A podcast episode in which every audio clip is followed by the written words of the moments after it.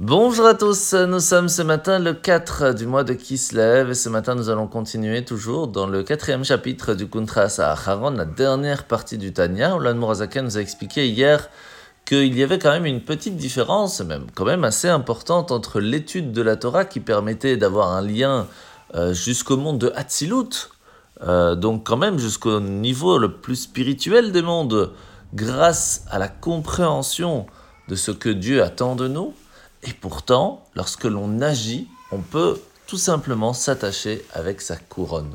Et c'est là que l'Anmor Azakan aujourd'hui veut nous expliquer que c'est tellement bien plus important de concrètement faire les mitzvot que simplement les étudier, que si on doit choisir à un certain moment entre étudier ou agir, eh bien l'accomplissement des mitzvot sera plus important.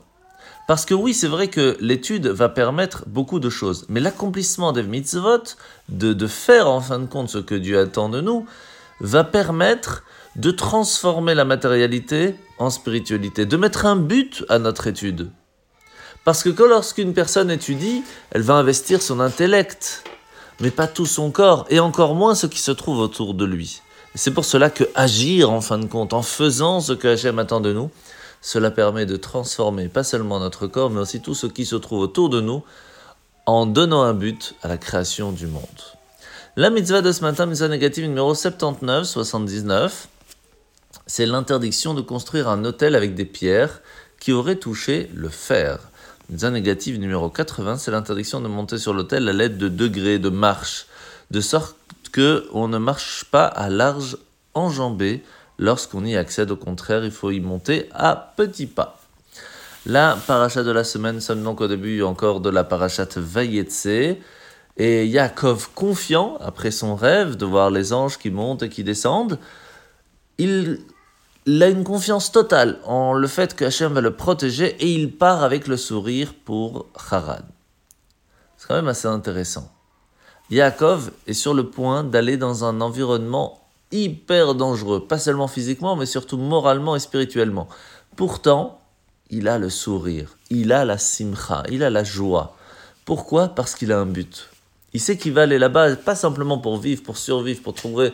Non, il va pour accomplir sa mission divine. Il a la confiance que Hachem va le protéger parce qu'il va faire ce que Dieu attend de lui.